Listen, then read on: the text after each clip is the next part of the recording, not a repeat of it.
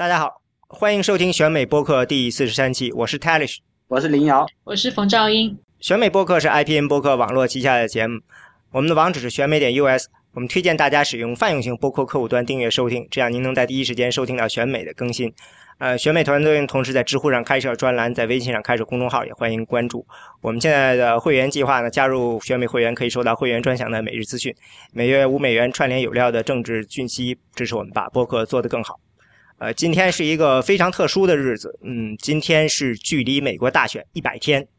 所以今天呢，我们邀请来一位特殊嘉宾，嗯，赵英，嗯，赵英是这次参加了这两次党代会的记者，嗯，有请赵英啦。哦，谢谢谢谢两位老师的邀请，很荣幸能够上到选美的播客节目。你这个这两周是一直都在这个呃党代会的最前线吗？呃，可以这么说吧，我去了克利夫兰，呃，白天在外面看一些抗议的情况，然后晚上会去党代会里面亲身的去经历其中的状况，然后在费城大概也是这样的行程。哇，嗯，我们其实上周已经讲过这个共和党了，但是呢，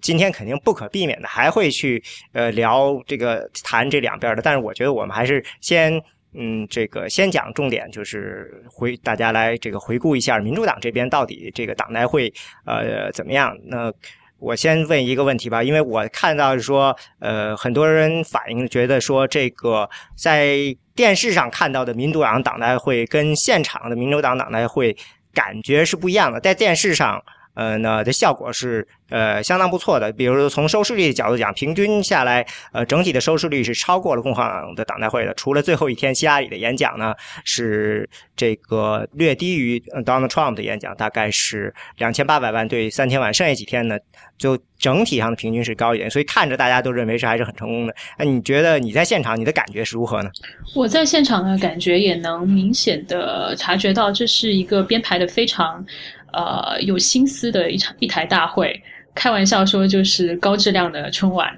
啊，你能感觉到它是为电视准备的，但是你在现场看，其实效果也挺好的。啊，它有不少跟观众互动的环节，譬如说最后气球落下之前，呃，在观众席上的观众都会拿起。席呃席位上面的一个彩色的卡片，然后参与到这整个过程当中，所以你在电视上看到，连观众席上都是那个国旗的颜色，这只是其中的一个例子哈。但呃我在现场看的时候，确实是觉得没有什么尿点，就连是广告呃电视的广告时间，在现场其实也有一些小视频，也有一些呃音乐在播放，一直都持续着一种高温的状态。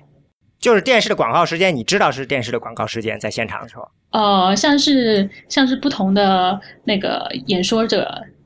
之间的一个穿插，或者是呃中间播一个什么音乐 MV 的时候，我大概能够察觉到，应该是电视进广告的时候了。啊，是这样。觉得这次呃民主党党代会的嗯最成功的，比如说这个演讲啊，是哪一个呢？我自己在现场。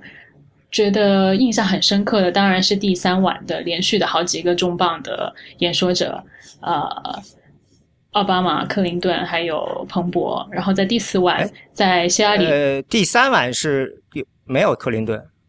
哦，拜登。对对对对，我说错，是拜登。然后副总统候选人 Tim Kaine，还有彭博，还有奥巴马这四个的连串，让我当时是觉得很心潮澎湃，可以这么说。嗯，都是他们都是做演讲做的非常非常的很多年的，尤其是像最后奥巴马这样，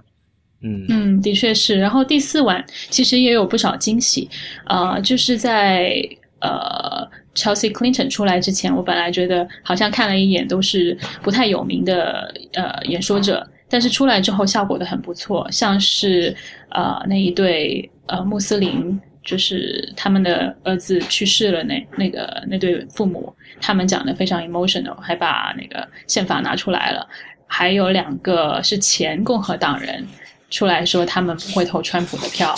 那一段其实也呃意料之外的，让现场的气氛达到一个高点。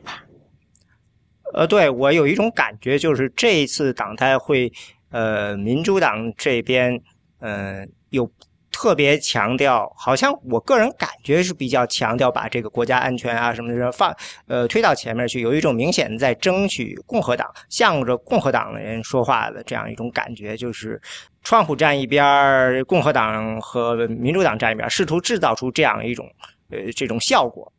呃，的确是的，呃。本来党代会就是一个很针锋相对的场合嘛，而这一次民主党有一个后后发的一个优势，就他可以看川普说了什么，他没说什么，然后在民主党呃的党代会里面有地放放矢的去攻击他。那包括最后一天晚上，好多位十几位，可能不止十几位，几十位这个呃军方背景的人物上台，那个时候我也挺震撼的，就觉得哎。不是军方相对来说是比较支持共和党吗？啊，也许现在数据还是这么显示的，但是当时这个场景还是挺 impressive 的。嗯，对我看了一个民调，应该是说在军队里面，军队的士兵应该是三分之二以上都是支持共和党的吧？对。好像在这个海外的一些军队比较多的地方，这个投票那基本上是 Trump 都是绝对是完胜的，好像至少在初选那种是。但是在军队的高层不知道，就是感觉这一次民主党它实际上是利用了 Trump 这种个性上的表现出来的这种缺点，然后来掩盖他们民主党内部在国家安全问题上的分歧。就比如说那个场内的支持者，有的喊那个，有的喊反反战的口号的。然后有的可能要继续走鹰派路线的，然后现在，呃，民主党想找的一个共同点就是说，不管你的那个对外交的看法是怎么样，你应该交给一个把这个外交这个指挥权交给一个精神上比较健全的一个人，呵 呵一个总统。然后 Trump 就是一个精神上比较比较易怒的，然后你完全不管你是持什么观点，你都没办法信任他的这样一个人，对吧？所以他们主题就是走这条路线。我觉得两党好像策略都是一致的。像共和党方面，就是说，呃，无论你喜不喜欢 Trump，我们都是反对希拉里的，我们应该站在一块儿，站在 Trump 的后面。然后希拉里这边也是像刚刚林老师说的，用这个反对 Trump 的这个口号来掩盖了很多党内的一些分歧。嗯，呃，其实最有意思的。呃，有意思的一个演讲就是刚才你说的最后一天这个 Kazir Khan 的这个演讲，呃，让我想起了这个共和党呃大会第一天 Pass Miss 那个演讲，嗯，就是都是属于这种现身说法，当事人这个的父母现身说法出来，呃，有点控诉式的这种。因为当时我印象中对 Pass Miss 的这个演讲，大家这个评价也是挺高的。但是呢，赵银行，你在这个新闻里也写了，说当时的这个一个缺点就是他 pass me 在上面说的时候呢，偏偏当创跑到了这个福克斯新闻台参加了 O'Reilly 的这个现场直播的采访。然后就是我看很多记者把焦点都又又转到了 Trump 身上了，呃，属于这个削弱了现场的这种呃这种气氛，好像这事情就后来就就就下去了。但是其实我嗯群里像什么刁大刁大明老师啊，还有其他人都觉得说这个这个讲的其实还是挺震撼的。其实是一个很好的这个呃，Trump 可以去继续利用的一件事情，但是呢，被两件事情给呃扰乱了。一个是那，因为我个人觉得第一天共和党党代会是非常成功的，就是在设计上，就是嗯，所有的人都是在讲希拉里，希拉里，希拉里在控诉，控诉，控诉，控。然后呢，尤其是你找了一些这个不是职业的人。嗯，像 Passme 这样，完全你感觉非常本真，的确是发自内心的，呃，做的很好。然后最后呢，帮换成了这个呃 Melania 的创嗯，就只讲创创创呃，这个反差就高潮的时候，这个反差一下就被推起来了。这个设计其实是很巧妙。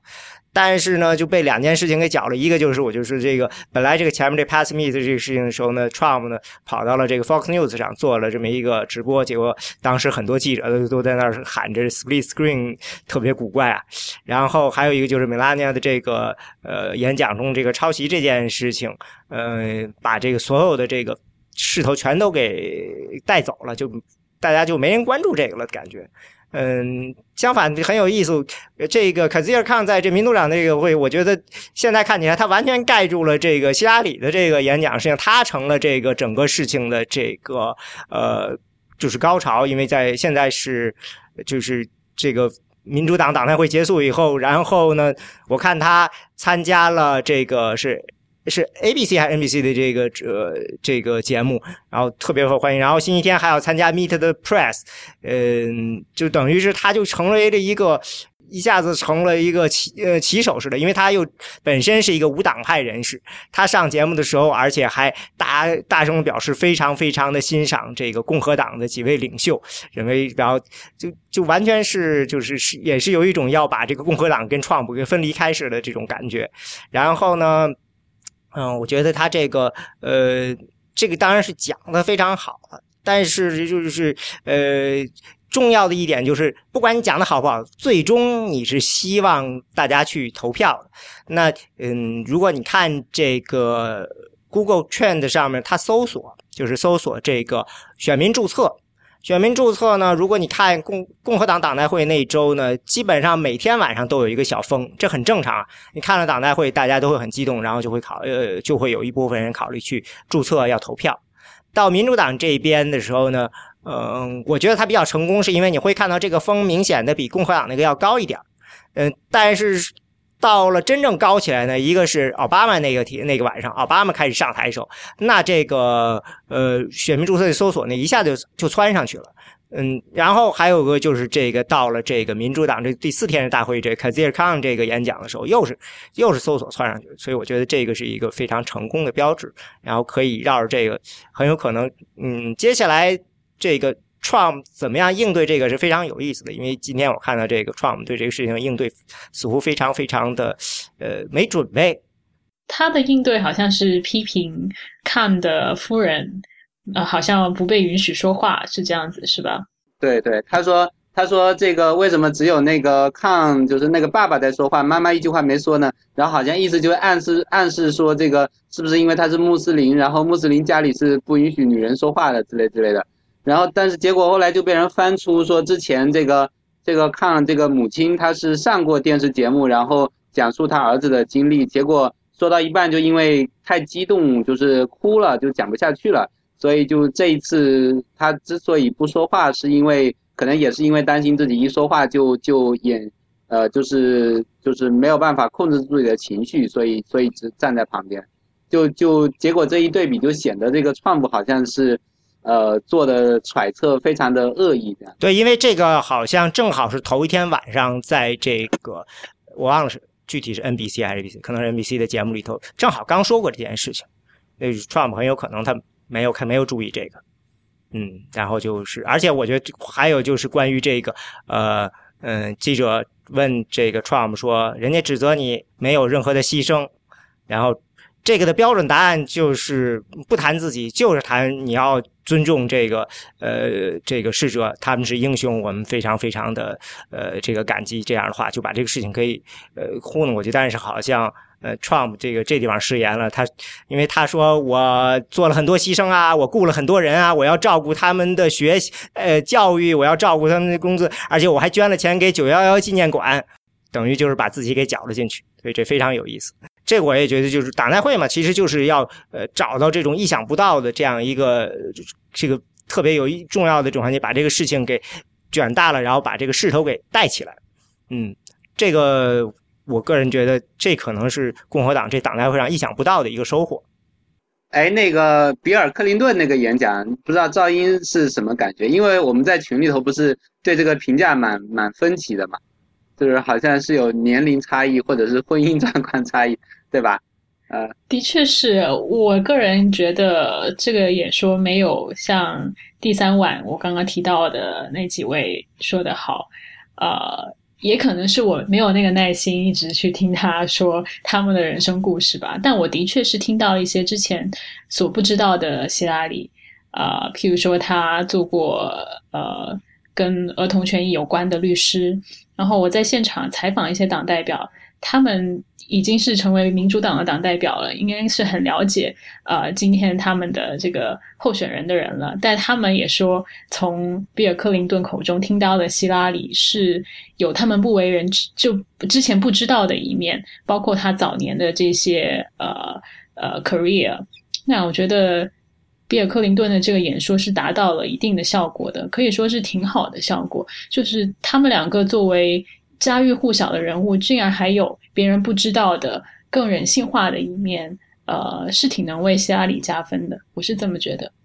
嗯，也有人说是因为头一天的时候，米歇尔·奥巴马已经做了一个为希拉里给人性化的这么样一个努力，而且把这个标准已经提得非常高了。因为那个演讲非常成功，所以 Bill Clinton 这个就就就是说，从一定程度上，可能有些人就觉得啊，虽然不错，但是米歇尔·奥巴马已经在那儿了。我记得那个好像就是说，呃，比尔·克林顿提到的希拉里早年做的很多事情，确实是以前。为什么大家不知道？因为希拉里就从来没有说过，像那个说那个希拉里早年不是卧底到那些呃种族还是种族隔离的学校，然后去暗访嘛？暗访完以后帮助那些黑人学生打官司那些事情，那个好像是到一直到去年的时候，才有一个记者是找到了当年的记录，然后跑去采访希拉里还是采访比尔，然后他们才说出来的。所以之前他们就一直没有说，我也不知道说他们为什么那么多年从来没有宣传过这个事情。然后，但是确实确实就是去年才开始，呃，被这个媒体爆出来以后，然后今年才拿来说事儿。就确实他的身边很多人都不知道。对，那为什么他们要隐瞒呢？还是说没有觉得这一点是那么大的政绩，所以不需要用来宣传呢？我也不太明白。对，我觉得有可能就是他。早年做的事情，他一开始并没有觉得说是意义多么重大，可能就觉得自己确实做了这件事情，然后也没什么好说。然后，但是现在正好这一两年，这个种族问题又重新热起来了，所以就是大家就是先是别人发现这个事情意义这么重大，然后或者怎么着，然后还有我觉得跟他们当时在做总统的时候，这种确实这个种族关系有很呃。这个这个整个美国的这种种族状况有很大的关系吧，因为那时候其实，呃，克林顿刚上台的时候，他还是蛮需要讨好那些南方民主党人的，包括他竞选总统的时候，他不是那个要表现的，就是他也在用那些狗哨政治的手法嘛，比如说他去在那个忘是在 Georgia 还是哪里的一个呃一个就是第二波三 K 党运动的发源地那个纪念碑底下发表演讲，然后。旁边站着几个黑呃白人政客，后面远景的地方是一一所那个监狱，监狱里面的那些黑人囚犯正排着队在外面出操嘛，所以那个照片是蛮经典的。就是实际上就后来大家就会觉得是他有意用那个设计那个场景，然后用来讨好南方的那些还是呃心存那些种族歧视的的选民，然后。这些南方民主党人才能够在在克林顿时期才能够打败共和党上位，这样。呃，对这个照片我也见过，但所以但是非常有意思。我印象中也有很多黑人说，嗯，Bill Clinton 是第一个黑人总统，就说明这个 Bill Clinton 在黑人中当时的印象也非常好。嗯，我再补充一点吧，我觉得比尔·克林顿这个演说还有一个很重要的作用，就是把希拉里从克林顿夫人这个。标签上脱离一点，譬如说他们他谈很早之前他们刚认识的时候的事情，啊，包括克林顿选州长之前希拉里做的一些事情，呃，那个时候就已经开始做的公共服务，就是呈现一个形象，说希拉里不是成为了克林顿夫人呃或州长夫人之后才开始做公共服务，他是有自己独立的一个个性的人，他是一开始就有这个呃。贡献就有这个为人民服务的心的人，我觉得是达到这么一个效果。嗯嗯，咱们再说另外一个我觉得值得一提的话题，就是你现在看到就是整个这个民主党这边，就是希拉里这边的策略是两面加工了。呃，等于是他肯定是要争取共和党人的，因为我看他星期天的时候还要参加这个 Fox News 的采访，这就明摆着是要。这个给这个呃共和党人看，因为在这个我看这个收视率上头，这个好像整个这个 Fox News 在这个呃希拉里的演讲的时候，可能只有几十万人、七八十万人看，说这个已经是比二零一二年奥巴马的时候好了很多了。奥巴马那个时候可能只有六十多万人看，嗯，就是就是说总共想想有两千八百万人在这个 Fox News 这么一个第一大新闻台，只有这么点人看。所以呃，他们很可能是就是我觉得这个是你必须得再进一步的做出努力。那现在的问题就是，那你觉得在现场看，你觉得到底呃这个我知道有很多 Sanders 的支持者对希拉里是不买账的，你。觉得在现场，你最后，因为我记得最后一天可能还是有很多人在那边抗议。那不管是场内场外，你看到的，呃，给你什么样的感觉？说一下场内的情况吧。呃，最后一天其实已经比前两天少了很多的呃抗议者，但是你依然能够明显的看见一些穿着荧光绿色的。Bernie Sanders 的支持者，然后有人举着呃反 TPP 的牌子啊，或者是让希拉里要履行他的承诺的牌子。我看到一个就位置还挺好的一个示威者，他是。他是宾州的，宾夕法尼亚州的，那刚好就在台前，然后他举着一个红色的牌子，他就说就让希拉里你要说到做到，然后旁边有一些希拉里的粉丝就会用就是支持希拉里的牌子去稍微挡一下他的牌子，但我还是挺确认希拉里能够看见那个牌子的，就在一片的蓝海当中是挺抢眼的，然后在呃。在那个观众席的另外一个角落是加州的部分，那那边就有很多呃穿着 Sanders 的 T 恤，然后拿着反 TPP 牌子的人，也是挺抢眼的。然后好像在希拉里的演说当中，也好几次有一些叫喊声，那我在场内听得不太清楚，但我后来看一些报道也说，好像至少有六次是有呃 Sanders 的示威者。去喊一些呃口号，然后被旁边的希拉里的支持者呃盖下来，就是等于是他们开始喊的时候，其他人也就在那儿，等于是呃喊希希拉里的支持者去喊，把他们声音给压住，是这样吗？对对对，是这样的。但我在呃这个观众席中央，我听到的可能就是稍微有一些噪声，然后不太听得清楚啊呼喊的口号是什么。我估计就是一两个零星的示威者在喊。嗯。因为我看到也有这个 Sanders 的支持者抱怨说，嗯，因为他们中间有很多人就 walk out 走出去了，对吧？呃，他们抱怨说，这个呃，民主党那边雇了一些人来，就是把这些呃空的座位给填上了。我不知道这个在现场能有感有这种感觉吗？或者说？嗯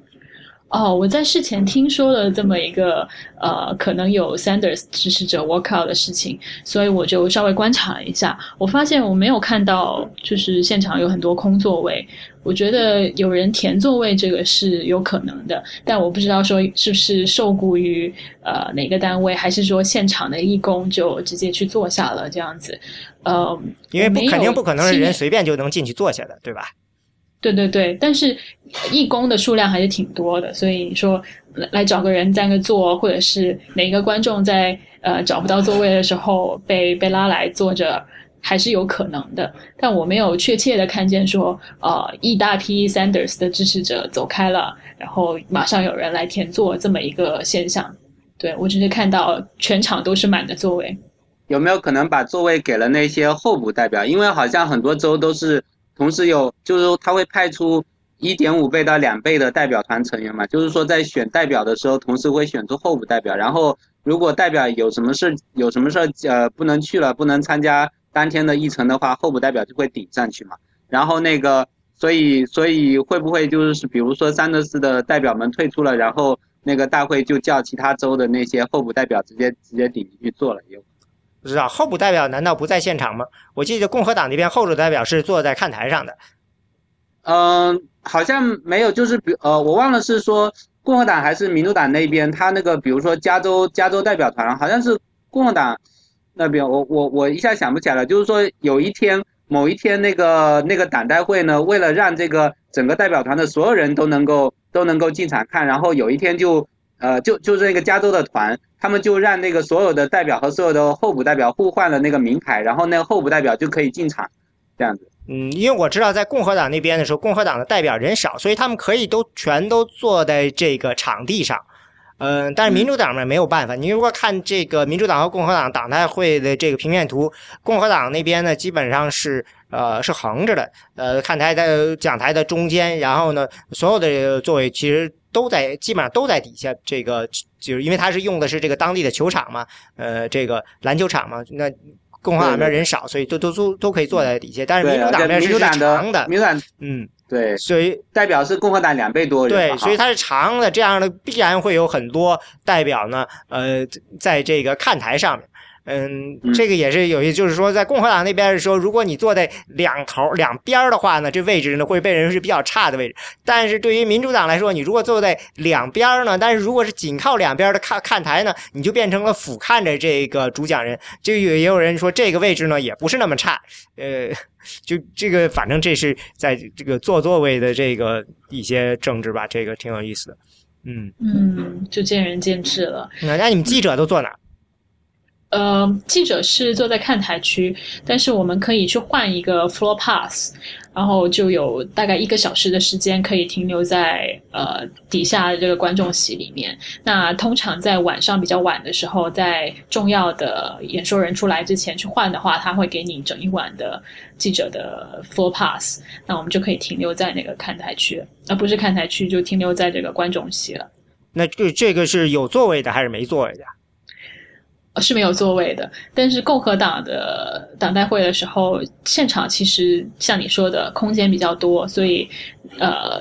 能找到一些空位子。它不是说每个位子上都有代表坐着，啊，但是在民主党方面就真的是挤得水泄不通，然后经常会被保安赶，还是挺累人的。嗯，这我就不知道这个是每年都这样还是今年这样，但我有一种感，我确实有一种感觉，就是民主党要追求这个党呃这个视觉上的这种效果，所以他要把这些座位都填满，这个是一个操作。但我不知道是共和党那边今年这个是他他还他就是不追求不管这不在乎这个呢，还是说今年没有填满，这就不太清楚了。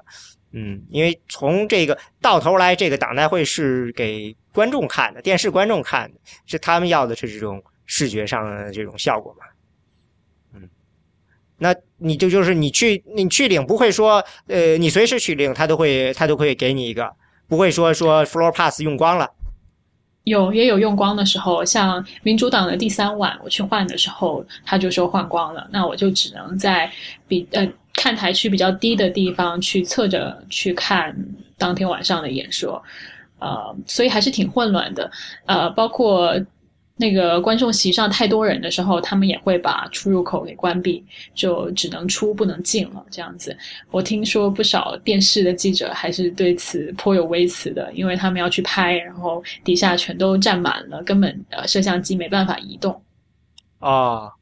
呃，对，是你说的是，就是出了这个场子就不能再进来了。呃，出了观众席就不能再进去，因为呃，可能因为当天晚上有这个奥巴马的演说，还有其他几位重要的演说人安保的原因，以及当时看呃那个观众席上已经太多太多的人了，是连走都走不了了。呃，他们还是要要求要有一个通道，所以你一下去之后呢，你是不能停留在那儿的，他会一直呃 push 你往前走，赶你往前走，所以等于你你绕了大半圈，最后你还是得走。嗯。因为我是看到有人说，就是呃，第一天是通过党纲的那天，大概是有很多 Bernie 三的支持者就走出去了。出去以后，嗯，好像是只能出不能进，结果他们就被关在外面了，都大家就只能在在外面等着。这个我倒没看到，但是确实是 Rocko 中间或者是之后马上就很多的呃 Sanders 的支持者就离开了这个整个场馆了，当天晚上就不想再待了，不想再看了。我也看到很多人就流眼泪啊，然后心情很激动啊，呃，也有一大批的示威者在当天晚上整个 program 结束了之后，在场馆外面的示威，就是举着牌子，然后在喊着我们要 Sanders。嗯，是代表还是说不光是代表？是代表，是代表。然后在好像是第三天吧，这些代表们也冲到了那个记者中心，就是记者有一个媒体的一个帐篷吧，他们也专门到那儿去抗议示威，然后嘴上会贴着一个胶带，就显示着呃他们被被 silence。对，胶带上写着 silence。嗯，对，嗯，而且我是呃。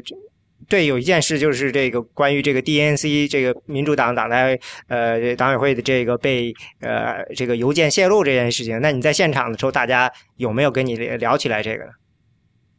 有我采访的代表，就是分桑德斯跟希拉里两派，他们的态度挺不一样的。然后桑德斯的支持者那边就是说，你看，我我早就预料到了有这么一个事儿，这个只是确认了我之前的一个怀疑而已。我们都对此很失望，我们觉得没有这个 DNC 偏心的事情的话，Sanders 一定能够赢下这个提名。然后希拉里那边的支持者呢，就觉得。呃，这个事情嘛，就是政治不可能完全是一干二净的。呃，你看这个邮件，只是个别的工作人员的话，他们可能说话不太注意，但实际上能造成多大的影响呢？他们就觉得这个说造成党内的分裂就太夸张了。呃，其实不值一提，不是什么纸牌屋的事情。这这比较像林瑶的观点。对。而且我我这这两天重新读了一下那个泄露出来一些邮件，然后还有包括那个哦那个人名叫什么，反正一个很著名的山粉，然后他就在那个 Facebook 上写了一个长的帖子分析嘛，他就说他就说光光看到你们大家光看到 Sanders 跟那个 Schultz 就是那个原原来那个 DNC 的主席冲突的事情，然后呃但是没有看到就是如果没有 Schultz Schultz 一开始坚持的话。那个桑德斯是没有办法参加初选的，然后就是因为因为那个他他就是说民主党党纲里面是有一条，就是说那个初选人的资格是那个要按照就是党主席呃所所认定的党的原则和目标等等，就符合这些东西呃，然后才可以成为初初选那个初选人，然后。就是因为一般来说，所有的民主党党员，你只要想参加初选，就是说党主席也不能拦着你，因为你如果是早就是注册党员的话，当然当然你主席不让你参加初选的话，肯定所有人都会质疑，所以所以呃这个对对所有人对绝大多数人来说，这一条只是一个纸上空文，但是对 Sanders 来说就不太一样，因为那个 Sanders 原来一直是那个独立党员嘛，然后只在初选前不久才加入。民主党当时，民主党党内高层有很多人都建议说不要让 Sanders 参选，但是那个数字就放他进来了。然后他说这是一件事情，另一件事情是那个民主党其实那个 DNC 这一次初选的时候一直要求那个媒体说不要报道那个呃超级代表的数量，因为认为说这个对 Sanders 还有就是那些人不公平，就是说会造成或者至少会造成说希拉里已经被内定的感觉。但是媒体媒体就不听他们。所以这个三粉就说，他说从这个事情可以看出两个，一个是 DNC 他不想一开始就通过这个超级代表这个，呃希拉里的压倒性的优势，然后让呃让其他人什么知难而退什么样的。第二个是他们想控制媒体，就算他们想控制媒体，媒体也是也不听他们的。所以所以就是他就认为说这个三粉们就选择性的选择性的看待一些证据，然后就认为这个数字对这个。这个三的是不公平，其实其实索尔兹其实也还好，就没有怎么样。就是他他的那个看法比我还要还要再往前一步。虽然他自己是个三粉，嗯，呃，另外这个 DNC 的这个 leak 其实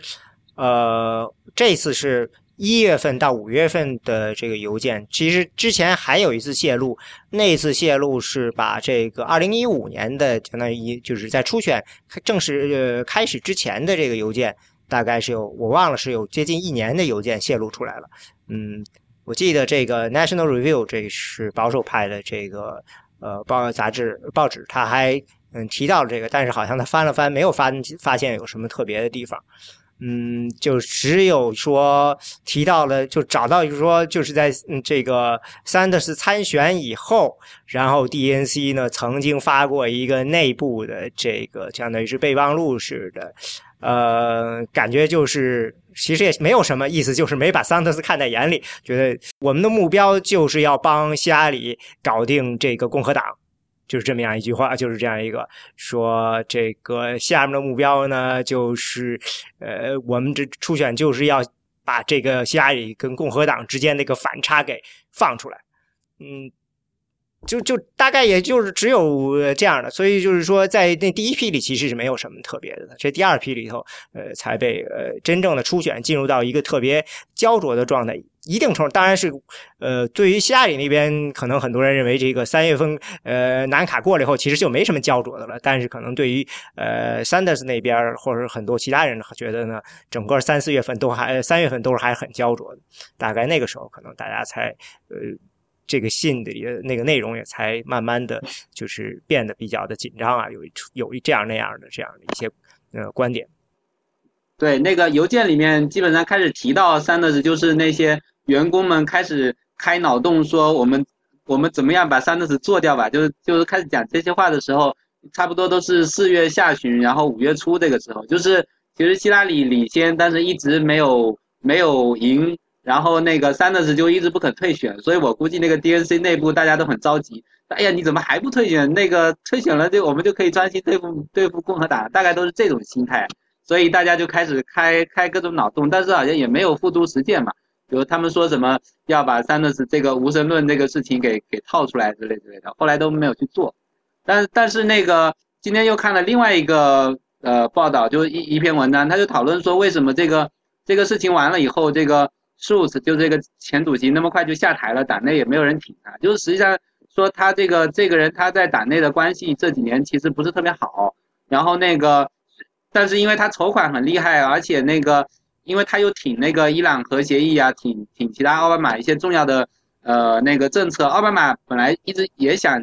那个把他换下去，但是就觉得这个时候需要他的支持，所以不好现在换。然后好像他跟希拉里的团队关系也不好。那个希拉里团队里面有几个那个高层是也建议把他换了，但是这个就是有点这个投鼠忌器吧，就是奥巴马和希拉希拉里两边都不想在这个初选的时候大动干戈，都想这个初选结束了或者大选结束了以后再换这个人，因为本来按惯例就是说新的总统上台以后换一个党主，嗯，就是候选人上台就可以，候选人对他就可以换了，然后所以就是一开始不想不想动这个干戈，但是党内很多人对他有怨言，因为。好像那个邮件里面爆出了一个事情，是说，呃，这个五月份的还是什么几月的时候，本来这个呃这个党就党内部安排了要这个数字和这个拜登一起去，呃连轴转去跑四个筹款的那个晚会之类的，但是这个报到那个因为这个事情要这个党主席自己批嘛，然后这个数字就划掉了其中两项，然后把时间腾出来。腾出来，他的要求是希望拜登去参加这个数字自己女儿的那个成人礼，就他们犹太人的成人礼。然后，然后就是，所以党内就是很有怨言。后来拜登就把这个事情给拒绝了，他就自己拍了一个视频寄给了数字，但是既没有去参加那个筹款，也没有去参加那个那个数字女儿的成人礼。那照这么说，我有点不太理解数字。辞职之后，各方的反应就是希拉里啊，总统、副总统。那作为总统、副总统，我能够理解，就是一个官方的行为，他们必须要发表一个声明来呃赞扬他的贡献。但希拉里团队那方面马上就说调雇佣数作为高级顾问，这一点其实还挺刺激桑德斯的支持者的，就觉得。呃，你们之间已经之前有这么一个偏向性的关系了，然后他辞职之后，你还马上雇他，虽然是一个无心的顾问的职位，但是听起来还是呃让桑德斯支持者挺心里过不去的。我觉得矛盾其实还是奥巴马和舒茨矛盾，因为呃希腊语团队里头很多人，包括高层的人，其实都是奥巴马的人。我印象中，呃，对舒茨有意见的。也是这个原来奥巴马团队的人过来的几位高层的人，他们就是希望说把这个换掉。但是呢，嗯，在奥巴马在的时候就没有换成，因为奥巴马本人其实对于党内的这个党建不是特别的兴奋。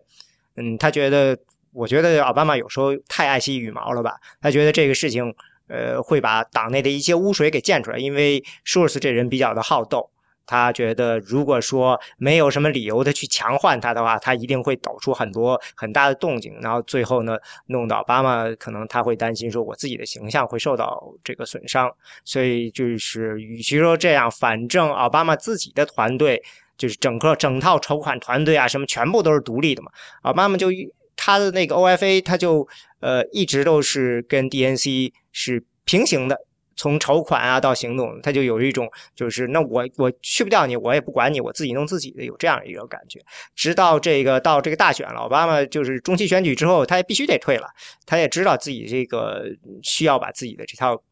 交出来。那才这个有这样的这种考虑。随着他的团队的人慢慢的加入到了这个希拉里这边，所以大家可能又把这事情交着瞪出来了，说这个不行，这个数字这个我们不信任的要走。所以呃有这样情况，但是希拉里那边，我怀疑希拉里本人可能嗯并不愿意做这件事情。嗯。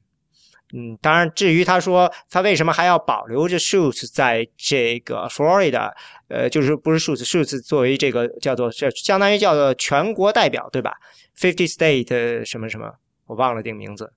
嗯，有人认为是说，因为 Shoots 在 Florida 从筹款啊各方面还是有相当的人脉。嗯，这个基本上就是现在看来呢，嗯，这对于 Trump 来说，他其实。他必须得拿下三个州，呃，一个是宾州，就是民主党大选呃党代会的这个州；一个是 Ohio 州，就是他跟 Casey 一个吵得不行不可开交的州；还有一个就是 Florida。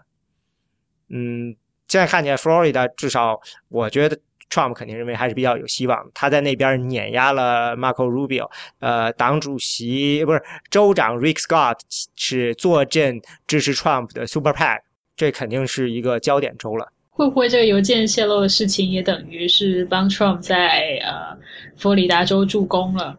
这个事情肯定是会有影响的了。但是老实说，我个人觉得这件事情它代表意义是，希拉里如果要输的话，不会是因为 Trump，会是因为意想不到第三方原因，就跟邮件门一样，就是他自己的邮件门一样。这个呃选举中，希拉里最大的命门。都不掌握在 Trump 手里，也不掌握在他手里。我只能，我觉得这个事情就是这样的，就是说明这个大选的这个不确定性会是在这里的。但是，比如说像 DNC 的这个事情呢，嗯，对于希拉里来说呢，我觉得反而证明了，就是这个他对党代会定义的这个基调，就是我需要往中间走，我需要去迎接这个呃，争取共和党人。嗯，这个思路是正确的，因为。这个思思路就建立在我很难去把这个桑德斯的支持者全部都给呃激发起来，我就反而不去全力的去迎合他们。当然，我就是迎，就是意思就是说我把他们中的大部分争取过来就够了。呃，因为最后一小部分我有可能是不可能争回过来的。呃，他们比如说，呃，就像你刚才说，你跟桑德斯的支持者说的时候，他们会觉得这个 DNC 这信太不可能接受了。那就希拉里那边的支持者的说会说啊，这个没什么大不了的。呃，有有很多人就注意到了桑德斯的这个代表，很多人他们是第一次参加党代会，他们没有这个党建的经验经历，他们的比较的纯粹。嗯，从很大程度上呢，这个呃，希拉里那边的他们的代表呢，你你可以说他们比较的怎么说呢？这个这是老油条，对他们知道建党肯定会有这样那样那样事，这本身党内之间的有很多所谓的政治啊这些事情。嗯，这个因为就像这个民主党那边，我们都知道他的这个政治机器还是很强大的，就像呃，原来游天龙也说过这个呃。奥巴马来自芝加哥，那芝加哥那边的这个整套这个政治机器，说白了就是，呃，政民主党，民主党自己就掌握着，呃，至少有数万个当地的工作，就是这种政府工作这种人。嗯，就是这样，就形成了这样一循环。你可以说这就是一种，相当于是一种腐败似的。它现在这就也是一种政治机器，这种政治机器存在的，而且它的惰性非常强，非常难有改变。就像这个 DNC 本身也是，这是一个内部机制，你存在了呃几百上百年了，那你说呃要让它改变是很难。所以他们可能就是说这个事情，嗯，DNC 的这个信没有那种没有到那种程度，这个里面东西能看出来，大家还是一大呃很大程度上其实就是说是说说而已。所以说他们能接受，但是对于桑德斯之社来说，他们是属有有一部分人，他们从来就不是民主党的一部分，可以这么认为。他们第一次带来，在这种情况出现了以后，他们是不可能被这个希拉里这没错，嗯，他们对这个党是没有忠诚可言的，他们是之前没有投过票的人。呃，会根本不关心政治或者是对政治已经失望的人，但是这一次被桑德斯调动起来了，他们恰恰又是喊叫的很大声的一群人，所以你在呃民主党党代会的场外看到的示威者、抗议者，绝对是比共和党党代会外面的更加的热情、更加的愤怒，呃，人数也更多。不过，好像民主党南会一直就是抗议的人多，今年据说已经是。比想象的少了，因为我看到有一个人说说，呃，费城当地预料会有五万人来抗，三万到五万人来抗议，结果第一天只来了五千五百人。下雨了吗？第一天是不是？呃，晚上下雨了。嗯，因为我有不是有人调侃说你们媒体的帐篷还漏水了，他们就管这叫 DNC 历史。是，而且我觉得民主党人不知道为什么，就是还挺敢于呃发出不同的声音的，即使是在场内。呃，不仅是桑德斯的支持者哈，像那天为呃牺牲的警察默哀的时候，也有人在喊 “Black Black Matters”。呃，他们还挺敢发出不同的声音的。在共和党党内，嗯，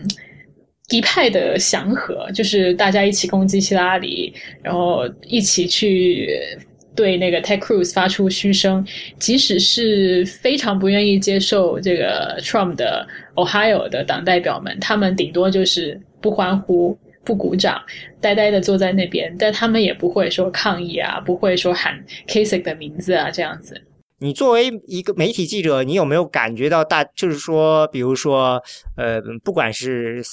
你我们曾经这这次在大初选中，大家老说这个媒体的偏见。那你在那儿的时候，有没有人跟你提起这个？或者说，你有没有感觉这个就媒体这个待遇这个时候，这个这个代表们会对你们有就提起这个媒体怎么怎么样啊？类似这样的。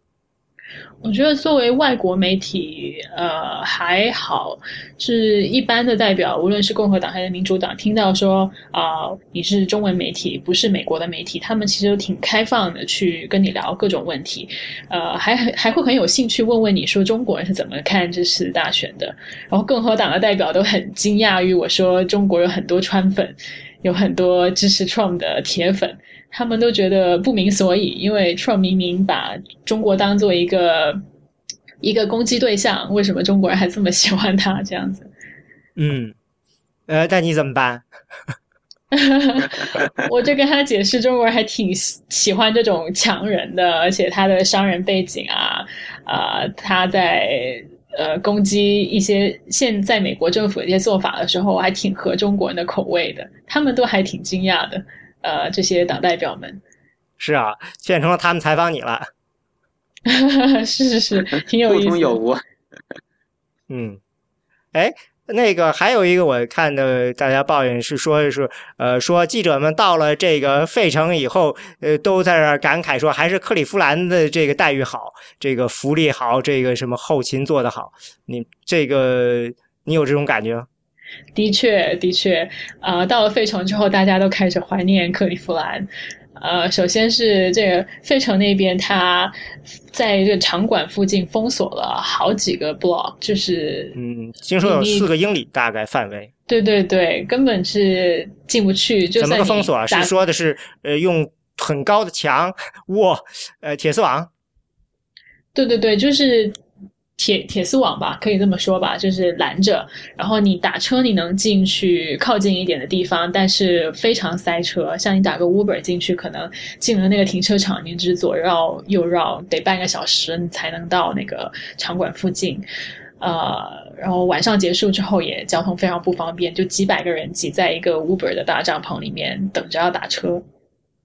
是啊，然后克里夫兰的话，就是你离开了这个场馆，它就是一片就是像酒吧街一样的，像什么 CNN Grill 啊也在附近，然后还挺热闹的。就即使结束了是午夜，你还是可以步行，呃，往不同的方向去，然后去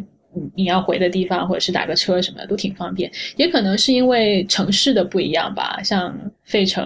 呃，刚好举行的那个场馆的地方，就是离市中心相对较远一点的，所以。比较不方便，然后人数也参加会议的人数也比较多。那像在克利夫兰，记者是可以坐那种专为记者提供的 bus 从呃媒体中心到这个场馆的。但是在费城民主党这边，就是记者跟代表跟其他的宾客都是用同一种 bus，呃，听说很挤，要等很久才能够上到一班。等一下，你说媒体中心跟场就是大会不在一起是吗？呃，它有好几个媒体中心，就是有一个在场馆附近的媒体中心，那还有一个在费城的 Convention Center，就是有时候会有一些 briefing 啊，或者是代表们做 caucus 的，也有一个让工呃记者工作的区域。那从那边到场馆会有一个 shuttle，但听说就是安排的比较混乱。那就是说，你每天自己从自己订的旅馆先到，比如说，你可以自己就直接打车去这个会场，或者先到媒体中心，再从那儿坐理论上坐这种呃巴士，然后去这个会场，是吗？对的，是这样的。啊，嗯，这还挺有意思。那在克利夫兰的时候，你就呃那就也是一样，也是有这种媒体中心，然后这个有专车从媒体中心把记者送到这个会场。是，你能明显感觉到共和党是比较有余裕的，就无论是在场内，记者也可以更自由的走动，去找更好的拍摄的位置，呃，更多的跟党代表接触。那在民主党这边，就是人实在太多了，呃，到处都很拥挤，然后下到那个观众席也不可能停留太久。嗯，是啊，那听说是连吃的都买卖光了，呃，发光了还是怎么着？在费城是晚餐时间是非常头疼的时候，就是在费城，你要虽然那个场馆那边就像因为是一个篮球场嘛，所以它都都有那种小卖部，能买热狗啊、披萨啊什么的，但几乎每一个店你都得等一个小时左右吧，有的还等到最后他就跟你说啊，我们食物卖光了，就只剩饮料了，你要不要这样子？那你怎么办？你自己带几块这个能量块似的 energy bar 在那吃？我就稍微早一点或者是晚一点再吃了，不过晚一点可能也会就是没有食物了，这样子这还挺难弄的。嗯，那有没有跟其他记者问说是不是往年也是这样？哎，这个问的好，我还真的是没有跟其他记者这么交流过。嗯，应该问问看的，看是今年出的漏子，还是说往年也是这样子？对，看是不是跟城市的格局有关系。因为我记得游天龙好像写了一篇，对吧？嗯，他说克利夫兰的城市格局就让那个抗议的人不容易闹起来，都被隔在河的另一头了之类的。然后费城好像就特别适合搞搞抗议游行，但是可能买东西什么就不太方便。但其实，在民主党党代会上面，抗议者可以更。直接的接触到这些代表，就是在刚刚说的铁丝网外面，就是这个抗议者。那有一些党代表，他可能刚好坐地铁啊，或者是以某种交通方式经过那个铁丝网里面的那条路，就能直接跟那个抗议者对话。啊，我第一天去观察这些抗议的时候，他们一见到有代表走过来，就马上说 “No Hillary”。啊，Bernie Sanders 怎么怎么样，就是还还挺能接触到人的。但是在共和党那边，呃，你一靠近那个呃场馆进出口的位置，马上就有警察来戒备了。对，我是听说在克利夫兰那边警察的呃人数非常多，说是有一天好像是说是什么带枪日啊，什么有一个人背两把枪去，结果发现周围站了几十警察，都就他一个人在那儿，然后他就一个人。这个就按着话说，就是被 disperse 了，然后别人就调侃说，一个人怎么能叫 disperse 呢？只能叫 disappear。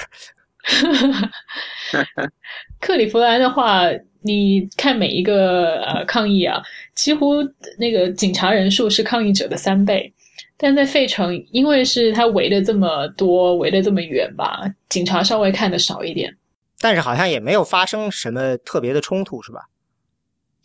好像也有烧旗子或者什么的，但我自己看到的没有特别多的冲突，也都是示威者自己做自己的事情，然后警察远远的去围观。反而在克利夫兰，我看到一个是呃，Revolutionary Communist Party，就是革命共产党的人在烧美国国旗，然后马上就被警察给熄灭了，然后抓了好几个人。啊，对这个我是听说了，这个呃，这好像是一个总部就在克利夫兰的党是吧？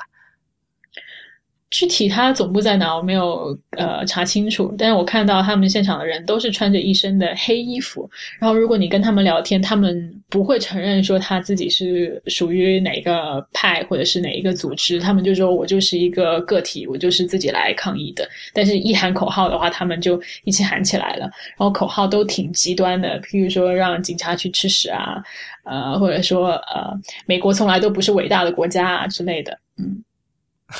就是他们其实是很有组织的，所以说他们只能够统一口径的，就跟一无所知党似的，我啥都不知道，就类似这样。对对对，然后你能明显感觉到他们是属于一个组织，就他们一起行动，穿着黑色的衣服，还挺明显的。对，嗯，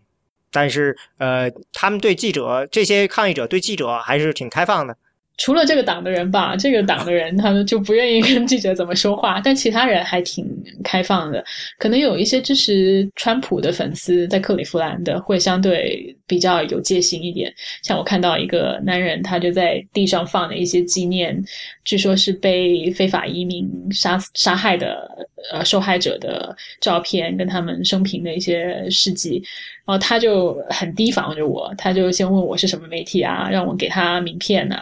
然后一开始还挺不情愿跟我聊的，后来有一个美国记者是那个《滚石》杂志的来谈，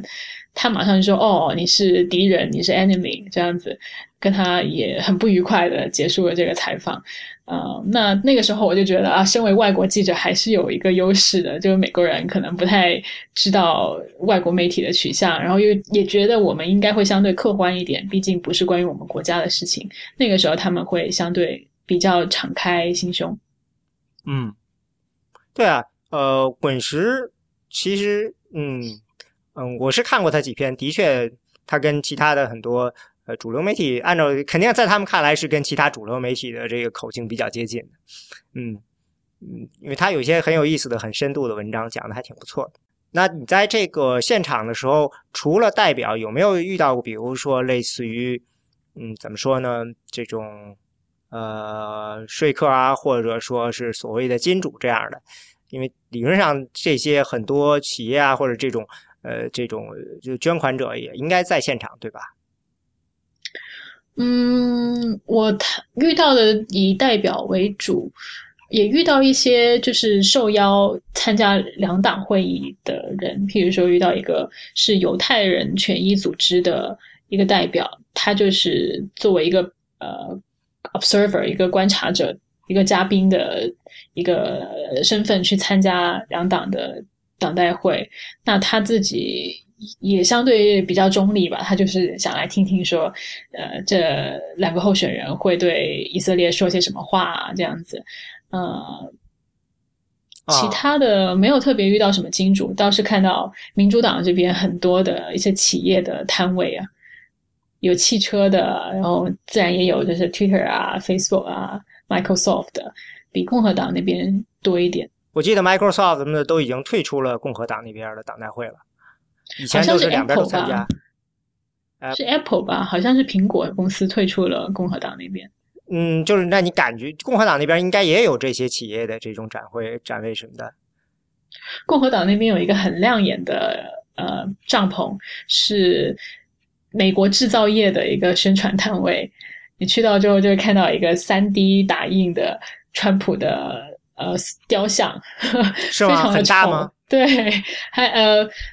嗯，还挺大，我应该，我想应该是等身吧，就是像他的身高那样，然后还在那么大高座上面对，但是做的特别的丑，然后那个头还能还能摇的，就是你碰一下他的头，他头还会甩，还挺搞笑的。这个是某个公司做的，还是说就是这是代表美国制造业的某一个这个团体呢？还是说是怎么一个？呃，好像是这个 Ohio 州的。制造业的一个组织吧，因为我看他在宣传册里面说的也是以 Ohio 的制造业为主。嗯，对，Ohio 也应该是一个这个，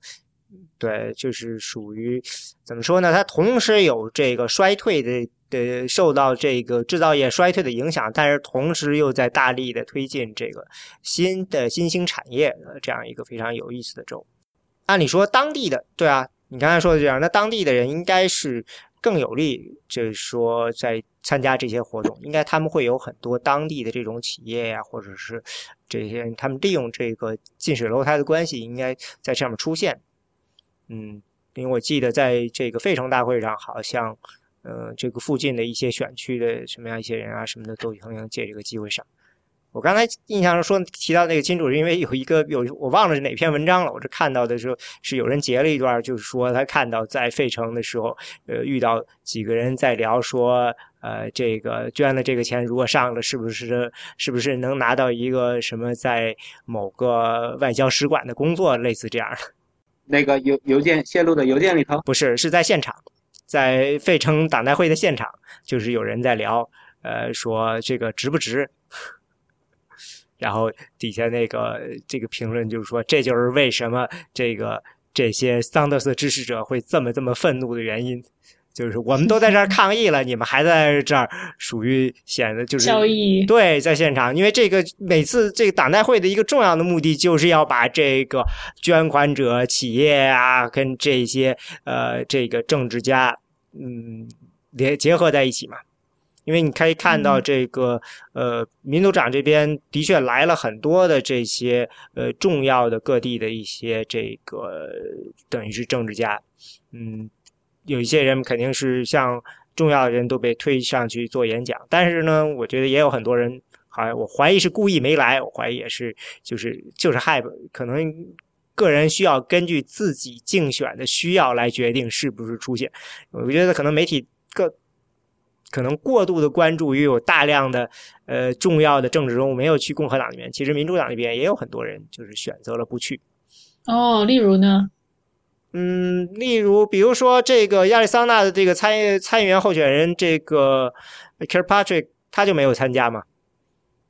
他这个他要跟 John McCain 这个竞选参议员呢，他肯定就没有。我印象中有好几个这个共和党参议员候选人都没去。然后总统或者总统候选人就这个就实际上就是 Bill Clinton 和奥巴马去了嘛，其他人都没有去嘛。嗯，卡特有录像。嗯，对。生病了嘛？嗯，哎，卡特卡卡特我忘了，是对对，好像是没有。另外像这个像什么 Feinstein 啊什么的就都没去。嗯，这个加州的参议员嘛。但是范森说是因为，呃，是家里人有癌症还是怎么着？反正你总得找出个理由来吧。嗯，他是没有什么理由一定要不去，他有没有需要连任？但是的确有很多人没去。嗯，没不像这个共和党那边那么重头了，就是说一这边至少在，比如说在民主党这边，呃，这个总统候选人或者前总统，就算不去，也都至少背书了希拉里。可能大家之前说的比较多就是戈尔嘛，戈尔就是一直没背书，后来不过这这次是不是背书了？就在通过视频还是怎么着？呃，反正他就是说我不去，但是我会投希拉里的票，就这样啊。嗯，在这个党大会开始之前，对，因为他们两家有矛盾嘛，所以我觉得有个现象还挺有意思的，就共和党这些党内重要的人物都没去党代会，但是场内的代表们好像还挺。一条心的，还挺一致的支持 Trump 的。那在民主党这边相反，你有这么多呃有名的人物去了，重要的总统啊、副总统都去了，但是场内就起码头两天吧，有很多不同的声音，看起来好像还没有团结好的样子。那第三、第四天好一点，但第四天那个希拉里演讲的时候，也继续会有这种零星的声音，场外的抗议也没有停止。不过，民主党一直是相对起来，呃，就是不像共和党那样比较的团结，或者说他们之间的这个共和党那边的核心选民之间，嗯，他们的矛盾比较小，他们的这个共同诉诉求比较多。民主党这边的这个，呃，从一定程度上就是大家都大量的弱势群体，但是各自的追求的确不尽相同，所以呢，嗯。这个好像是自然是就一直就是民主党这边就是呃支持者多，但是呢兴奋度不够高，因为大家的这个共同的目标呢少一些嘛。就像你刚才说的似的，的 Black Life Matter Life Matter 都能在这种默哀的时候喊一嗓子这样的，嗯，说明这个内部矛盾长期存在嘛。这个这个还是传统现象。那我倒想问两位老师，因为我是第一次去报道这个党代会哈，那你们应该是关注了好几届了，那这一次党代会跟之前的有什么明显的差异吗？一二年的时候，民主党那边就没有什么可说的了。然后，呃，其实零八年的时候，我我觉得这一次民主党这边的最大差别就是桑德斯这边的的那个有一部分人始终不妥协吧。然后，就算桑德斯表表达了团结的愿望。然后还是最后还是一直在抗议。那个零八年的时候，不是希拉里出来，呃，这个宣布支持了以后，大家就全场欢呼啊，然后看起来特别特别那个欢快的样子。零八年那次明显的看出来，这个希拉里就属于这种，呃，真的就是他是属于传统的这种怎么说 party politics，他玩他党派，他知道什么时候需要放下，为了自己将来，我这个能做出来这个那。桑德斯这边的确困难一些，所以桑德斯把这事情憋到最后。关键是希拉里的支持者也知道要放假，不是那个，就是说他希拉里的支持还是也是呃传统的党内选民的那种样子。呃，从本质上是是建制派，他们对吧？对对对对对，不像桑德斯很，他带确实带出了很多原来是不关心党派政治，就对党派政治完全是那种去呃失望透顶的那种人，然后他们就。跟着三德斯出来就是为了闹革命的，对，所以说也有可能这样也能解释共和党那边的这种现你看的情况，就是对于建制派的人来说，这样来了人就知道，就是虽然我们可能呃就是 Trump 很有可能不是我的第一选择，但是现在这种情况下，我觉得你既然需要投他了，我们就得就去全心全意的去支持，至少是要把这个面子给做足。嗯，作为这个。你玩这个党派政治，你要意识到这个哪个东西更重要嘛？这点的思路上，所以对于建制派的人来说，他们可能更容易接受这个啊，我们就要支持了。但是对于这些反建制派人，他们这个没有什么可以失去的话，就无所谓了。嗯，建制派的人对于党派的忠诚度比较高，反建制派的人本来就没把党派放在眼里。嗯，对，就是所以说他们比较的极端一些，他们。他们不是从这个党的这个利益的角度去考虑的，那就像你说刚才，像桑德斯最后他也好像你不是也提到说，这桑德斯说接下来两年他还是要作为独立党的人士参这个作为参加在参议院嘛？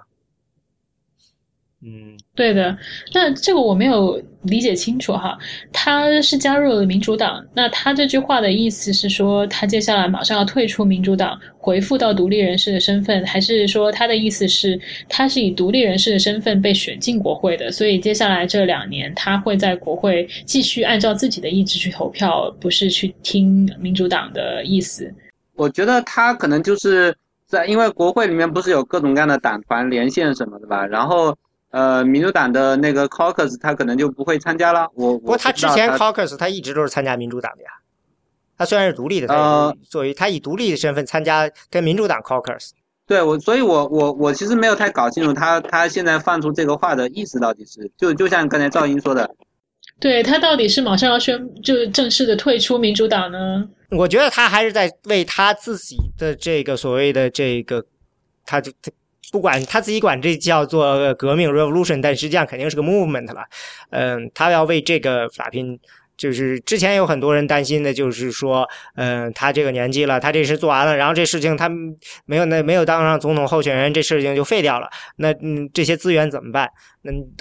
而且呢，一大问题也是，整个这套体系，他虽然团结起了很多人，拉动了很多人到他阵营来，但是。好像也没有人能够替换掉他的这个位置，所以，现在看起来他需要的是要把这些人给继续的保持起来，然后把能够把他的这个运动给发展起来。因为我现在看出来他的明显的意思就是是我们现在看起来，呃，通过竞选呃总统候选人这条路是走不通了。作为一个局外人，呃，第一这种来杀进来，那如果想要成功的话，还是得回去，我们从各级选举做起，一级一点一点做。比如说，我我觉得如果这个 Sanders，呃，能这次他肯定是下了狠心，我一定要把这个 s h o r s 拉下马，初选就把他拉下马，这样的话就能证明我我的这个运动能做出来、做起来。所以这肯定是接下来的一个看点，他肯定会全力的为这个呃这个 Shores 的对手去拉票，呃，去为他筹款的。那其他人。我印象中他已经锁定了，可能他们是准备慢慢的锁定一些人吧。那桑德斯其实从整个初选中，他的态度就是说，属于就是你可以看到，呃，希拉里那边呢，他是搞了一个 joint Victory 这个 Fund，他等于就是说共同筹款，跟民主党共同筹款，跟这个加入的这些呢这些州呢，到时候呢这些钱统一筹上去以后，然后再嗯根据重要性再分配下去。那嗯，引来的这个抱怨就是说呢，很多人就说呢，那到头来其实这个钱都是希拉里来你来管的，你觉得谁重要就发给谁。其实你觉得重要的是从你大选的角度，不是我们从州的角度。所以说，呃，这个事情呢就变成了一个还是传统的，就是说我们这是个 rigged system。这个希拉里那边呢，你操纵了这些呃的这个东西，完全是等于是你把这个东西都控制了。虽然你叫着说每个人都会捞到好处，但是其实是以你为中心。那桑德斯那边呢也在做筹款，但是。他的思思路呢？那是我就是一个一个人的筹，我不是说我弄出一个共同的经费筹完然后再去分，我支持你，我就以以我的名义去帮你筹款，用我的这些资源，然后我要再支持另外一个人，就呃再帮你去筹款，钱就直接打到你的账，就这样一个有点像是一个你说希腊里那边筹款是一个等于是集中的这种 centralized 的这样一个机制，那桑德斯那边就完全是一个分布式的那一个机制。呃，我看我看好了，你这样一个候选人，我就支持你。支持你，我的所有的资源，我拿到资源就是都给你。嗯，支持你的这部分呢，跟支持其他人都是分离的。呃，这样一个过程，这个是一个挺有意思的这个思路。呃，可以说是，我认为是可以说是在挑战这个现有的这样一个呃这个建党的思路。那能不能成功呢？这完全是看接下来桑德斯是不是能把自己支持这些人给推上去。推上去了以后呢，那么这些人推上去以后，是不是又能够大家呢，呃，拧成一股绳似的，在这个在推动继续的推动各级的这些呃，这按照这种的，就是进步派的这些人的这些改革方式，不管是在呃州还是在甚至比如说在国会或者在地方的这些呃。这这是我觉得这是要看接下来看这桑德斯是不是能把他这个所谓的运动转化成一个具体的政治力量的一个很有意思，因为它等于就是说我从机制上都要把它改变了。这个东西呢，一看到就是它不需要一个中央统筹的一个党了，它变成了一个这样一个东西。那这个你需要的这个桑德斯提供的实际上是一个呃，这个等于是一个从筹款，因为他要成立一个呃，他他是需要他会做一个弄一个筹款的机构，他会弄一个这个竞选，就是帮助你做广告宣传的机构，他会弄出一个这个所谓的教育啊，这个选民可能除了这个教育的，其他两个就有点就像是工具性的似的，这样一个东西，那他就等于就是有点像是。呃，奥巴马式的，但是可能跟跟比那个还要第三方，就是我成我弄出这样一个有点新的一个呃，怎么样去推动这个政治诉求向前进的一个独立于党派的一种思路。那能不能成功呢？不知道，但是这是一个非常有意思的看点了。那他可能这样的话，他说我选呃决定我要在呃接下来两年继续以独立身份，可能这样的话，也就是要反过来去。用这种方式来把大家拉住，说我们要做一个事情，这件事情是独立于现在的民主党的体系之外。完全不不了解桑德斯那边具体怎么想。当然，我觉得他是想要把这个事情持续的。说到这个呃，Victory Fund 的事情，不是那个邮件门呃邮件泄露，就因为是邮件泄露的时候也吐呃就是发现了一个事情嘛。当然，以前记者也披露过，就是那个希拉里成立那个 Victory Fund，然后说要跟 DNC 共享这些钱，但是最后呃只给他们很少的钱嘛，就是说钱都掌握在自己的手上，所以 DNC 的人内部就抱怨声特别大，觉得觉觉得这个希拉里团队就不把钱给他们呀。对，因为这个这个成立是放的后，主管这个的人全部都由希拉里那边接管，然后他们去算这钱，他们去分配啊什么什么的。所以反过来看呢，这个呃，这个 Trump 那边呢，就有点说是好像是呃，Trump 那边至少我们现在看出来的意思是，就钱都被这个共和党那边截留了，没有怎么给 Trump，严格的按照那个比例分配给 Trump 团队。但是呢，夏雨这边就非常强势，等于是他们把这个整个钱的分配啊什么的全部都控制住了，反而是 DNC 显得很弱势在这上面，这个也是非常有意思。这。Trump 明显是局外人，可能不太熟悉怎么玩转这个党派政治哈。那希拉里就是熟门熟路的，知道怎么把这个命门掌握在自己手里。对，所以说希拉里是终极的建制派嘛。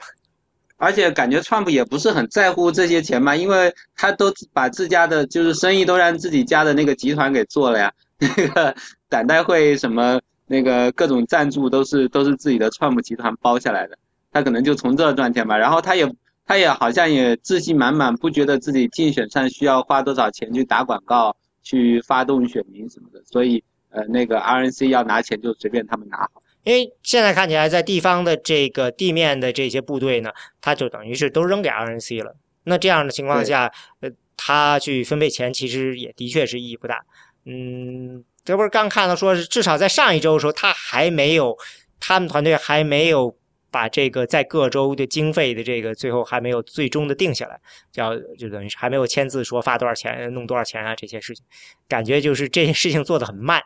嗯，似乎也不是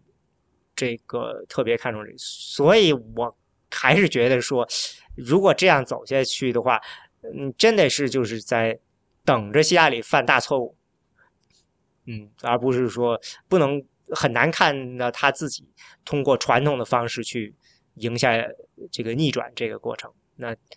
当然这个具体接下来会怎么样？现在还民调嘛，新的民调还没有完全出来，对吧？所以说，呃，接下来会是怎么样的？呃，这个形势会怎么变化？估计还要再等上一两周的情况才能知道。如果说现在什么都不变的话，我觉得正常情况下，如果是呃，Trump 是比较传统的话，他应该需要向。政策方面倾斜了，因为接下来就是要辩论了。辩论的时候，那你可能实实在在的会要去讲政治的政策了吧？这当然是这么猜测的。哎，Trump 今天是不是还说什么？说这个辩论的时间选的不好，不太想参加辩论是吧？是我没没太注意那个新闻里到底怎么说的。啊，Trump 这个啊是昨天的，是是大概是呃民民主党党团会结束后一天，大概是去就是说呃。宣布了一下这个党这个辩论，因为之前的时候第主办第一个辩论的那个呃主办方不是退出了，然后现在又换到了 Hostaffa 呃这个大学是吧？然后等于定了，然后呢，嗯，其中有两天都是跟有一天肯定是有一天第二次辩论是跟这个呃就是 NFL 这个橄榄球的一个。特别重要的比赛可能是他们冲，其实我印象中就是是是 Green Bay Packer 跟哪个队来着？然后呢，这是星期天，等于他们跟这个 NFL 这个比赛呢是前后脚，所以呢，这个收视率肯定是会受影响。然后 Trump 就辩论，就是说这个这是又是跟呃民主党初选辩论是一个伎俩，故意把这个比赛放在把辩论放在一个没人看的时间。因为民主党那个时候，他们是把一个这个比赛、一个辩论是放到了这个季后赛橄榄球 NFL 季后赛的某一次某一场上嘛，所以大家就说你你就是觉得希拉他的暗示的意思就是说，当意思其实他在可以说可以被人理解成就是你希拉里呢不敢跟我辩论，怕这个效果不好，所以故意放到一个没人看的时间。但是也有人感觉，就是他的暗示是，可能的意思是，我觉得这个时间不好，没人看，我不想参加。当然，这这都是暗示了，他这说的话很虚了。嗯，但是就是这个这个事情，我觉得这件事情上，这个呃，Trump 有点玩脱了，因为他说这个连这呃，他说这个时间安排不好。这个问题是，这个时间实际上是在一年前就定下来的，那个时候。N.F.L 的计划都没有出来，所以说这个是是 N.F.L 去撞这个大选的辩论的的时间，而不是大选去把时间设的 N.F.L 这两个这个这个整个逻辑是错的。然后他另外他还是在说，说这个 NFL 本身这个还给他们写了个信，不跟他抱怨。然后 NFL 的发言人马上爆出来说，我们对这时间也不满意，但是我们从来没有写过这封信。这个就有点比较搞笑，因为这等于就是说一个很基本的事实，他是他是随口编了一个。我我觉得这个事情就是 Trump 有时候会习惯性的落入一些可以被人把他套住，说你看你又这么样又这样的这样一个过程。因为这个事情，如果有人事先跟他讲一讲的话，他可能他应该不会犯这个错误。所以这个这个就会很容易的被媒体给 spin 成了，就是你看 Trump 就是一个习惯性的骗，呃，就说谎的人。他连想都不想就就说这个，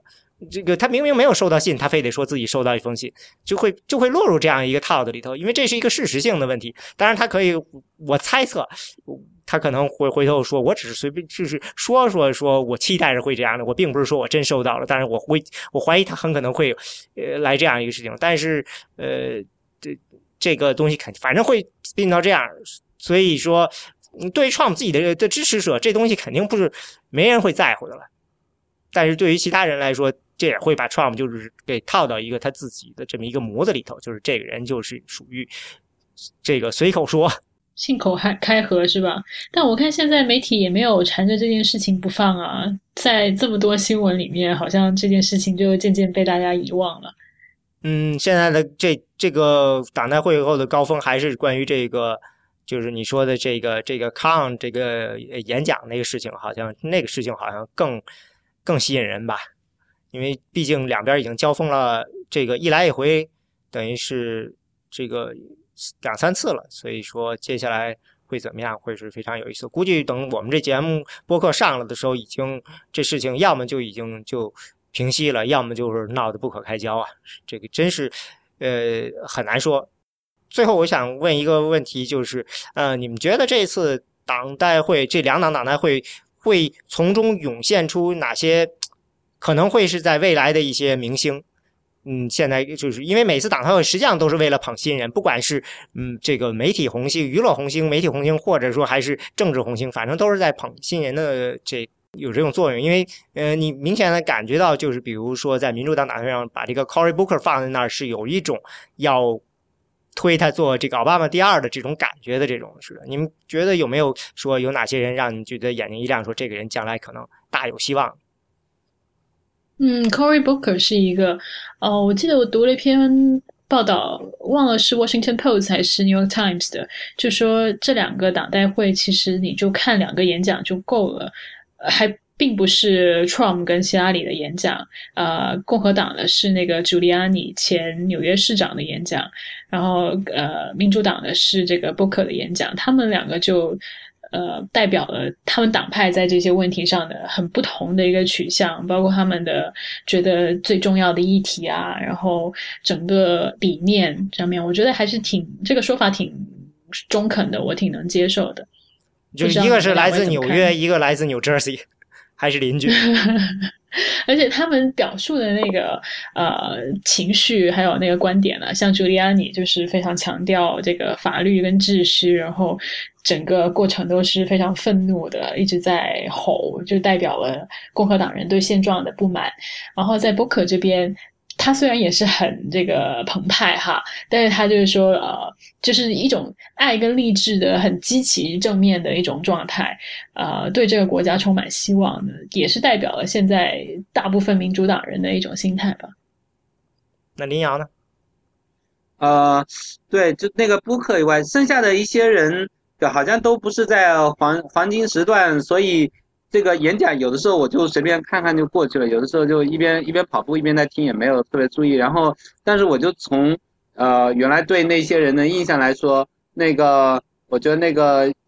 呃那个议会里面一些比较年轻的年轻的那些女议员啊或者什么的，还有呃那个洛洛杉矶的洛杉矶的市长叫什么来着？他是一个拉丁裔吧，然后我觉得应该还可以。然后国会里面的众议员就是那个伊利诺伊那个。韩美就是那个泰国裔那个，嗯。呃，Tammy Douglas，他今年今年要今年要选参议员嘛，我觉得应该可以选上吧。如果选上的话，他的身份还是蛮蛮亮眼的，因为他又是亚裔，然后又是退伍老兵，而且在作战的时候受伤了，截肢了嘛，所以这这些东西都还蛮加分的，就是至少在在政坛上面。然后还有一些其实其实可能也就是说民主党着意培养的那几个下一代，像那种呃 j i l l y Brand 什么的，呃露天娜之类的，嗯呃对，所以是呃，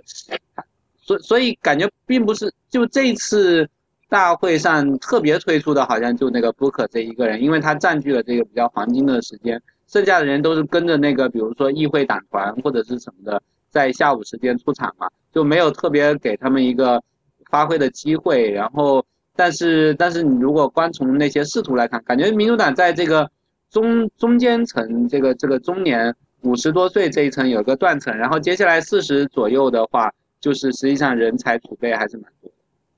嗯，那我看到的两个人挺有意思的是，我觉得有一挺有对比性的。我不认为他们将来都是政治红星，但我不知道他们这个事情会怎么转下去。一个是共和党那边那个黑人的警长那个 Clark，呃，就是喊着这个 Blue Life Matter，就是呃说 Black Life Matter，Lives Matter 是这个 Anarchy 是无政府主义的那个。然后这边对民主党这边有一个人，大家也印象不错的是 Dallas 那个警长，呃，女警长 Lupe Valdez，就是呃拉丁裔的呃同性恋这个女警长。两边，我觉得这两个，呃，就像你刚才说的似的，就是有一种对上了的感觉。嗯，而这个有一件事情，我们可能从一开始就没有解释，就是说传统上面说都是在任党是第二个上，就是开党代会，所以他们有后发优势。嗯，因为他们可以有针对性的做一些修改，这是这肯定的。当然，我们不知道具体到这些安排上是不是呃有这样的设计，因为就像嗯我们这个 Passmith 跟呃今最后说的这个。这个叫 Kazir Khan，这个都有明显的有这个一个一对一的感觉似的，选的人物都挺典型的。嗯，就是感觉就是试图是要一物降一物去克他似的。不过那个民主党这边就有一块是共和党那边好像没有的，就是专门找了一大波呃原来支持共和党的人，就是那个全国商会的那个不是有一个女代表嘛，呃，然后前面还有一个，反正就是或。就是那个最后一天下午，就是专门播出了一个大时段，就是找了一堆原来原来一直投票给共和党的人，一个一个上台说，那个虽然我跟你们民主党今呃的差距还是很大，但是今年的这个选战不是不是民主党和共和党的争那个那个较量，而是正与邪的较量，所以你们一定要那个反对川普之类的，呼吁所有在看电视的共和党人跟我们站到一起来。就是这这这一块好像在在共和党大会的时候就。对，其实看两个大会的 program 就看得出来，民主党的 program 真的是非常的充实，非常的紧密哈。共和党那个，包括最后一天晚上，我都觉得有点纳闷，那么黄金的时间，在每个演讲人之间还有很长的一段音乐，可能几位老师也留意到了，就觉得挺浪费时间的。这是现场还是在跳舞啦？但是大家其实也都不明所以，就为什么还还等这么久都没有下一个演讲人出现？那民主党这边就紧密多了，然后呃人与人之间的那个联系、那个过场，你也能明显的感觉到是有这个逻辑存在的。你知道下一趴是什么，然后有这个视频来引导你这样子。嗯。啊，对，那这就是我知道注意到这个民主党那边的时候，基本上有的时候换了个人上去，底下举的牌子都变了，这都是事先准备好的，是吗？没错，这个也是我这次注意到挺那个编排挺呃那个精心的地方哈，就是每天晚上几乎都有大概十个的牌子这样子啊，譬如说在这个米歇尔奥巴马上台之前，这些。志愿者就去不同州的这些代表席里面去发这个牌子，可能还会交代一声说啊，等米歇尔出来了之后，你再把它举起来。那在米歇尔上来的时候，大家就齐刷刷的几千人把这个紫色的米歇尔的这个牌子举起来，那个效果就非常好。我相信在电视转播上也也会很引人注目哈。然后其他的演讲也是同样的，像刚刚说到的第三晚有这么多个重要的嘉宾连续演讲，也是志愿者在。可能演讲的那个中途就把这个下一个演讲人相关的这个招牌给派下去，这样子。对，而且我印象中就是还特别强调这些都是手手工制作的，哎，反正但是其实都是集体派发的，这个就是在 追求一个这种视觉上的这种，嗯，这个也是啊，对我我还我还看到一个说法，就是说那个民主党那个大会，就是那些呃，他们事先打探到那个三粉，他们要抗议喊口号的口号都是什么东西，然后就是相应的针锋相对的制呃，就是制定了自己的那个口号计划，然后就说，比如说那个三粉那边喊那个 No More War，然后就这边大家就一起喊 USA，然后正好这三个音节把那三个音节盖下去。然后那边喊一个什么东西，这边就喊 Hillary Hillary，然后又正好盖下去之类的。所以所以好像说在在场上就是有的时候，比如希拉里在讲话或者什么在讲话的时候，突然那个场场内爆出特别大声的 USA USA Hillary Hillary，都不是那不是在那个 punch line 上面的，就是党内的那呃就是会场里面的那些山粉在喊口号，然后旁边人就用统一的口号把他们给盖了下去，就是那个就是。间谍工作和这个这个所分派任务做的蛮好，对是人工消音啊，由于人工消噪。对对对对，嗯，包括在奥巴马演讲的时候，有一个站在角落的代表，他就突然站起来喊说 “No TPP”，然后他旁边的那些代表马上就把他按下去，不是说很暴力的按下去，就可能拍拍他的肩膀啊，然后就贴过去跟他说“你坐下，怎么怎么样”，就是旁边的人都在呃助攻希拉里。嗯，这个肯定是有专门的这种 whip 来负责。另外就是，呃，我很好奇，像你说的这个举着这个反 TPP 牌子啊什么的，他们在进来的时候，他们带这些东西，有人查吗？他们会经过安检，但是它毕竟只是一个标语，所以不算是不能带进现场的东西吧？嗯。因为曾经我经看到有人说说谁谁谁居然带了这么大一个东西，然后意思就是好像有些东西像这种大横幅啊什么，其实是很难烧带进来的感觉似的。所以我在好奇，这个在检查的时候都都有没有说要查什么东西不让带进来？嗯，我估计他们过的也都是像机场那样的安检哈，就是一个扫描的地方。那他们安检不跟你一样吗？